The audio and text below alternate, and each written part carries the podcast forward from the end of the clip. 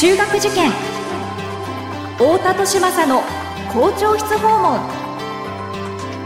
太田利政です。有名中高一貫校の校長室を訪ねていく校長室訪問。今回は東京都稲城市にある私立の女子校駒沢学園女子中学校高等学校の校長先生にお話を伺います。学校は個性で選ぶ時代入試も模試も出会いの場です。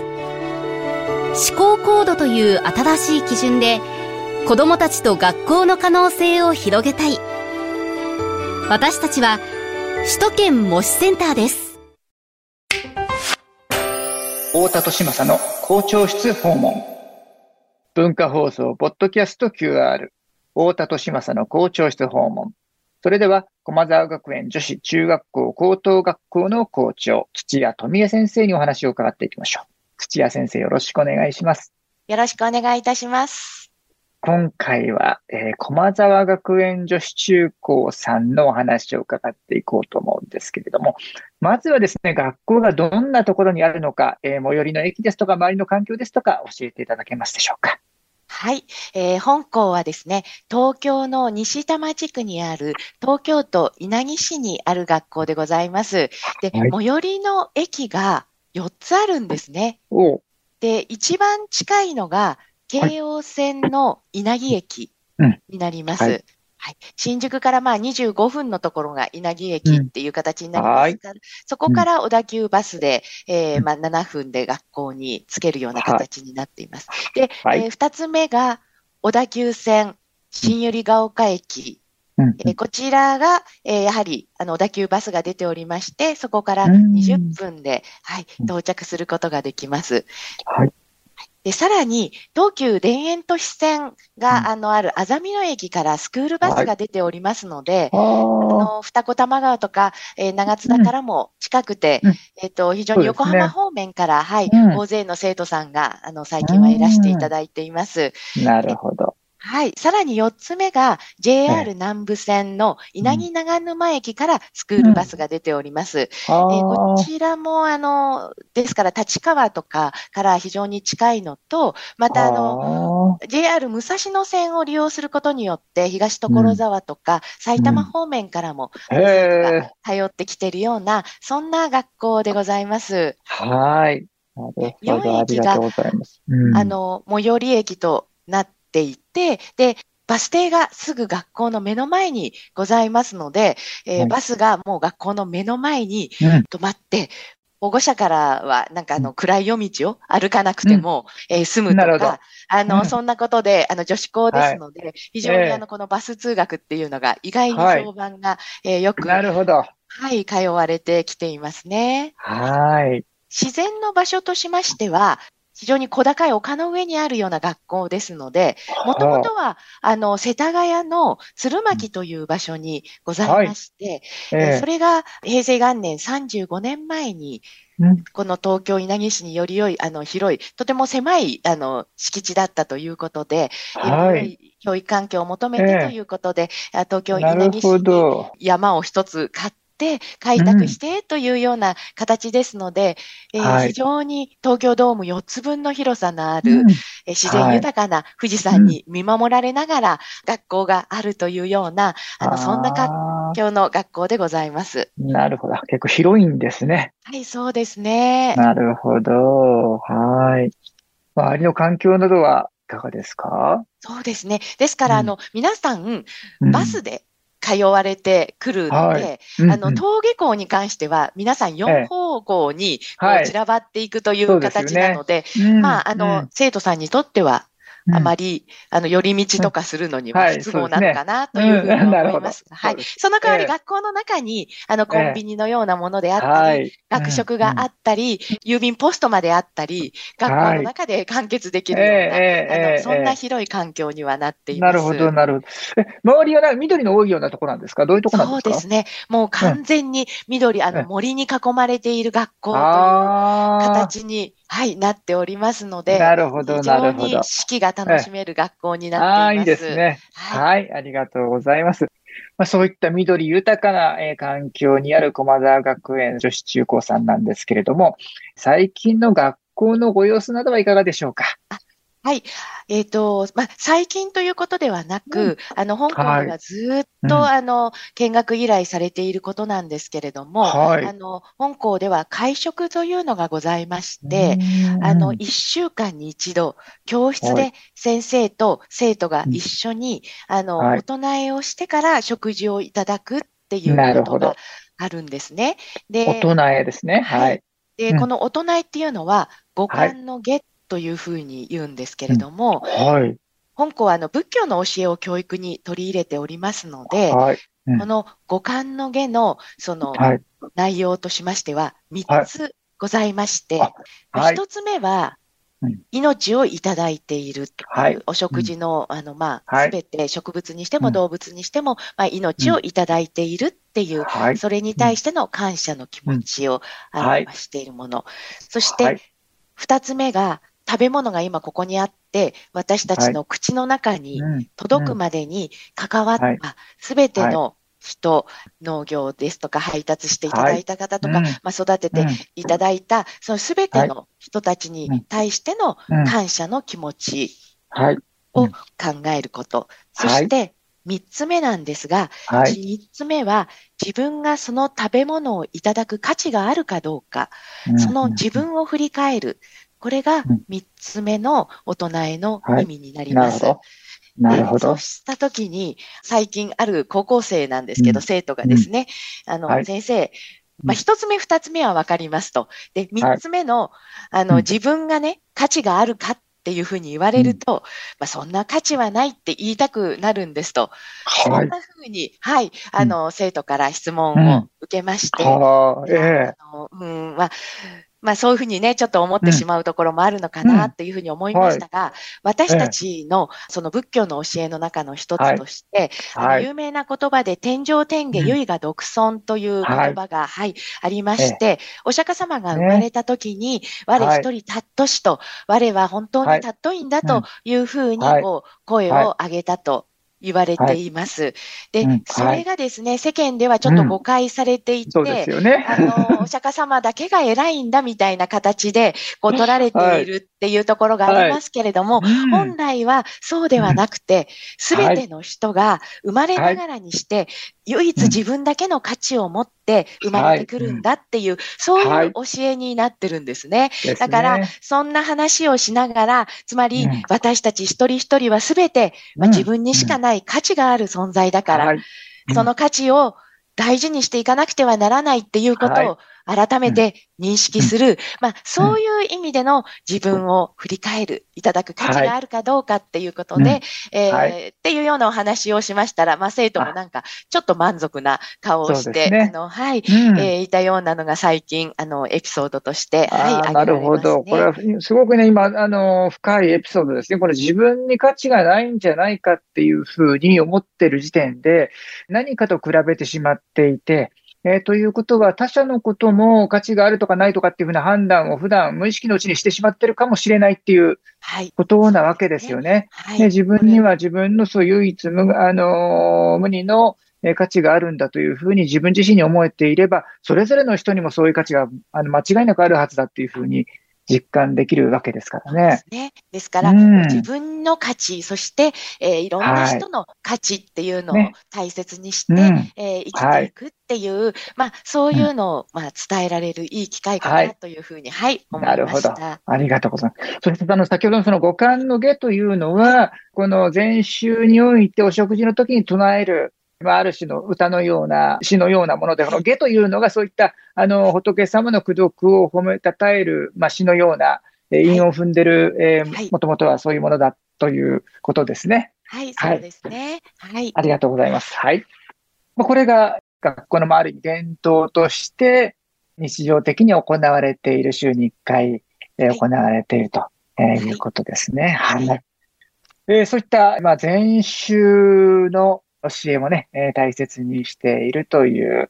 駒沢学園女子中高さんなんですけれども、えー、そういったところにも絡んでくるかと思うんですが、その学校の歴史の部分についても伺っていきたいんですが、いかがでしょうか？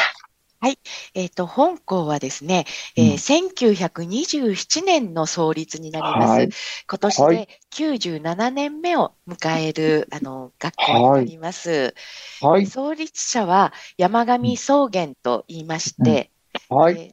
インドやあのセイロン等に留学を当時から、えー、されていたり、カルカタ大学で教鞭を取るなど、非常にあの国際感覚に優れたあの仏教学者で、教育学者でございました。はあ、なるほど。すごいですね。そのインドまで遡って、その仏教の、えー、思想を研究されたってことですよね。そうですね。なんだか西遊記みたいな話ですよね。はい、まあ97年前になりますので。はあ、で、あの、その山上草原がまあ日本に戻ってきてですね、えー、当時の日本、社会を見たときに、まあ、社会の平和の希求のためには、もうどうしても、その女子教育が重要であると。まあ、世界を見つめて、はい、未来を見つめたときに、女子教育が重要であるということを唱えて、仏教を礎に人間教育を行う学校として、えー、創立したのが本学園、駒沢学園でございます。なるほど。はい。ありがとうございます。創立者の山上草原ですけれども、はいえー、あのまあ、当時からトイレ掃除を生徒とともに自ら行っていたと言われております。はい、えー、まあ、それはもう何かがあると、普段から掃除をしていて、何かがあると生徒を連れて掃除するぞって言ってトイレの便器の中に手を突っ込んで、えー、自らが掃除をされていたという話が伝わっておりまして、うん、まあその、今は現在学校本校ではやっぱり感染症等がありますので、専門の方にお手洗いの掃除はお任せしておりますけれども、やはりその精神は継承されるべきかなというふうに思っておりまして、えーえー、まあ、このトイレ掃除を共にすることで、うん、えー、何を伝えたかったのか、それを考えてほしいということを、毎年創立記念日には、あの、生徒にも、そして教員にも話をしているとああ、それはいい問いですね。あの、はい、世田谷学園さんと同じ、はい、その宗教的にはバックグラウンド同じ。はい、同じ相当州でございますですね。はい。はい。学校法人としては、あの、全く、ええ全くそうですよね、今はね。ただ、あの、世田谷のその鶴巻とかっていうと、今のその世田谷学園ともすごく近いところにもともとあって、何か関係はあったんですか？えっと、まあ、山上草原がですね、もともとあの、曹洞宗大学、今の駒沢大学の前身の大学になるんですけれども、その曹洞宗大学で教授をしていて、はい、そして、まあ、学長もされていたりとかっていうった山上草原が、あの、永平寺から命を受けてといいますか、そこで、まあ、建てた学校ということになりますので、まあ、そういう意味では、最も一番その、永平寺とか、曹洞宗とは一番近いのかなという学校でございますが、場所的にはたまたま なのかなというところです、ね、あれ、駒沢大学附属の中高さんっていうのも確かありましたよね。はいはい、それもあの辺です。世田谷区そうですね。そうなんです。やっぱ、はい、でもまあ、なんとなく。あの辺りに、ね、あの、建てたのかなという。なるほど、なるほど。はい、あるかと思います。すみません、ちょっと、うん、あの、その辺、ありがとうございます。どういうつながりがあるのかしらと思って、ちょっと個人的な興味でお伺いしてしまいました。はい、ありがとうございます。えー、そういった、えー、駒沢学園女子中高さんなんですけれども、えー、その教育のエッセンスを何か、え一般のご家庭でも取り入れるヒントのようなものをいただければと思うんですが、いかがでしょうか？はい、そうですね。あの、ご家庭の保護者の方におかれましては、まあ、これは当たり前のことではあるんですけれども、うん、日常生活の中の一つ一つを大切に、例えば、挨拶をしっかりと、えー、していただきたいなっていうふうに思っています。はい、例えば、朝、おはようって挨拶をお子さんに向けてしっかりとする。いただきますとか、えー、いってらっしゃいっていう言葉をしっかりと言うということですね。そういったことを大切にしていただきたいなというふうに思っています。あの、子供の頃は、あの、本当に赤ちゃんから、あの、幼児になった時には、必ず、言ってると思うんですね。はい。あのお子さんに対して、ちゃんと、はい、いただきますわ、とか、はい。あの、うん。おはようとかって言ってると思うんですけれども、だんだんはい。小学生も高学年、中学生、高校生になってくると、だんだんといい加減になりがちになってくるのかなっていうふうに思っはい。てしまったりとか、あとは、はい。忙しいとかね、あの受験もあって、忙しいだとか、えー少々反抗期が来たり、めんどくさいっていうことで、うん。ね、あの、お子さんの方があまり言わなくなってくるっていうこともあはい。るかもしれないんですけれども、そうであっても、こちらからはきちんと伝える、うんそれを必ず伝えるっていうことが大切だなというふうに思います。はあは親の姿勢を見て子供は育つというふうに言いますので、そあ。のはい。挨拶、えーうんっていったところから親御さんの愛情がね、しっかりはい。お子さんに伝わると、そこに挨拶の中に親御さんの愛情がしっかりと含まれていることをお子様は感じ取っていただけるのではないかなとはいいうふうに。うん。思います。なので、はい。非常な挨拶をしっかりとするということ、これを大事にしていただけたらなと思います。なるほど。えー今のお話もこれもまた深いなって思うんですけど、その、幼児の頃はね、えーおはようって言えばおはようって言ってくれるし、いただきますわって言えば、いただきますって言ってくれるけども、まあ年頃になってくると、外ではちゃんとやっていても、親の前ではそういうの言いたくないみたいなね、そういう心境になることってのは、そうですね。まあ私自身もそういう時期ありましたし、ええええわかるんですけども、じゃあ、親の立場からしてみたときに、せっかくおはようって言っても、おはようって言い返してくれないんだったら、もう私も言わないじゃなくって、はい。えーそれであっても自分からはおはよう。あるいは子供たちがちょっとね、軽減な顔をしていても、ね、ご飯の前にはちゃんといただきます。えーあるいは、何の返事がなくっても言ってらっしゃいっていうふうに伝えるっていう、これ、相手からの見返りを求めてなくって無条件で自分の気持ちを伝えるっていうことですものね。それを。はい。親自身が、えーできているか。で、そこで、なんで返事もしないのっていうふうに思ってしまうっていうことは、その見返りを求めてるっていうね、ことでもありますものね。そうですけれどもね。ね。そこは、そうではなくて、えーしっかりと伝えていってもらえたらなというふうに思いで、ます。それが、そこからそのせ先生先ほどおっしゃったその親の愛情が伝わるのでっていうのは、それは、えー見返りを求めない無条件の愛情だっていうはいことになりますよね。はいなるほどね。その無条件の愛を伝えるって、あの、すごくよく言われることで、フレーズとしてはよく言われることであって、えー正しいんだろうなと思いながら、じゃあそれってどうやってやればいいのっていう、えーすごく難しく捉えられてしまうこともあるかと思うんですが、今のね、お話から、もう日常のこの挨拶というのを見返り求めえーめずに、あの、親の方からすると。えーいうこともね、一つのその、えー無条件の愛の示し方の中ということが、実行していただければと思います。ねすごく勉強になりました。ありがとうございます。はい。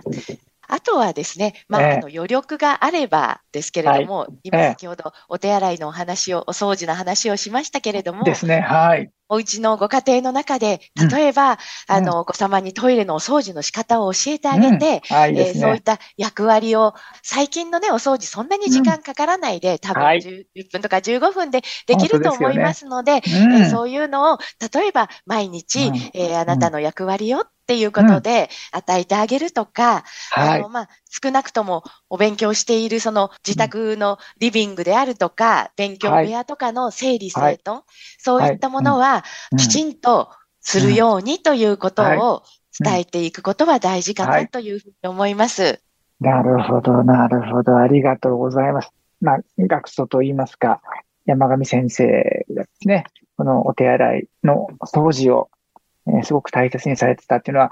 すごく現代的な捉え方をすると、そのお手洗いというような汚いところを自らっていう、なんかちょっとその自己犠牲的なニュアンスに取られがちかなっていうふうにも思うんですけど、おそらく、あの、もっと深い意味があるんだろうなっていうね。あの、感じがして却下証拠と言いまして、やっぱり自分の足元をきちんとその、整えて、自分の足元を照らすということは、自分を振り返るということに、あの、つながってきますので、その身の回りの整理整頓もですけれども、それは周りを整えることによって自分の心を整えることにつながるという、あのそういう考え方になりますので、ぜひ勉強されていても、あの、お子さん、ぶっきりとした形で、もう一回頑張ろうって思えるのは、うんうんはいやっぱりうん身の回りをね、ちょっと整理整頓するっていうことも大事なのかなというふうにも思います。なるほど。あとやっぱその、単なるその、お掃除とか、身の回りの整理整頓だけではなくて、そのお手洗いっていう、あの、要は排泄物を処理するところを自ら触れる、それを人任せにしないっていうのって、なんか、まあ、排泄物とか、あと死とか、あの、死死で、ですですね。はい。えーとかっていう、その人間が生きてるがゆえに出てきてしまう、ある意味ネガティブ。全然ネガティブ、本当はネガティブじゃないんでしょうけれども、はい。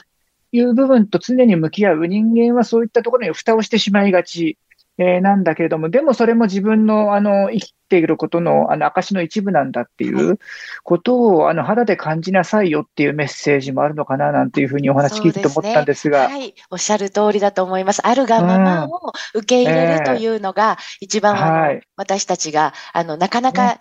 できるようでできないっはい、ていうのが、ですよね。その、あるがままを受け入れる。そね。れが、えー例えば座禅によって、私たちはい。あるがままを受け入れましょうというようなえ考え方も、はい。あの、座禅の考え方になりますので、はい。うんあのうん。そういったところと通じるのかなというふうに、はい、ね思います。インドの哲学を山上先生が研究されていて、当然そこにその輪廻という概念があって、自分のあの命の輪廻だけではなくて、え先ほどのその五感の芸の中でいただいた命がこういった形で外に出ていって、でまたそれが何かの肥やしになってっていう、はい。えーそういうことをその中でその汚い部分だと思って蓋をするなよと、自分の肌で常に感じなさいよって、なんかそんなね、はい。あの、インド哲学、インド思想はい。にも通ずるところなのかなということを、先ほど、あの、山口先生のね、経歴も、あの、伺った上で、単に、あの、手洗い掃除っていうだけじゃない、深い哲学的な意味があるんだろうな、っていうふうに、ちょっとワクワクして聞いちゃいましたけれども。はい、ありがとうございます。はい。あの、まあ、こちらの放送日も1月後半ということで、まあはい受験ええさなかになるかなということで、そこでちょっと保護者の方にと思います。ぜはい。ひありがとうございます。えっと、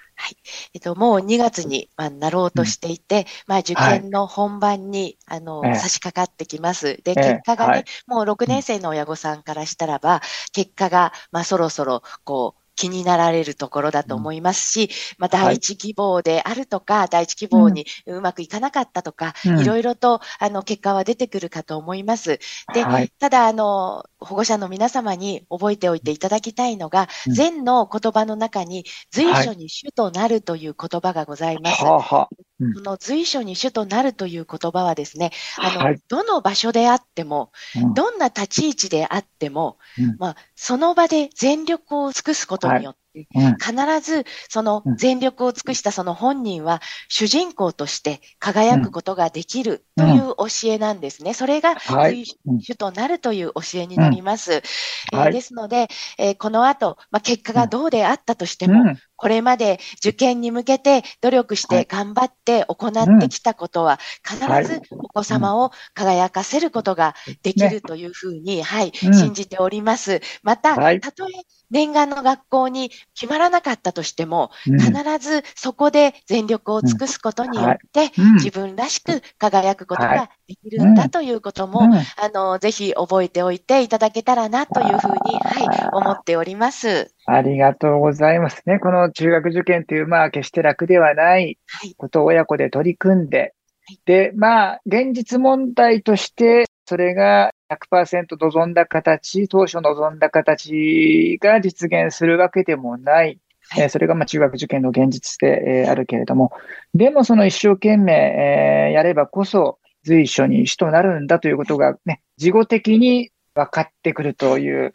で、それはその仏教の教えにも通ずるほど、えー大きな教訓であって、せっかく中学受験するんであれば、ね、えそういったことを学ぶ、人生を学ぶ機会に、なればやった甲斐もあったものだというね、目先の結果だけにとらわれるんじゃなくって、あ、人生っていろんな報われ方があるんだなっていうことにね、この機会に気づいていただけたら、そんなね、えーメッセージをいただけたのかなというふうに思います。ぜひ全力で、あの、今やることに取り組んでいただけたらなというふうに思っております。ありがとうございます。校長室訪問。今回は駒沢学園女子中学校高等学校の校長、土屋富江先生にお話を伺いました。土屋先生、ありがとうございました。ありがとうございました。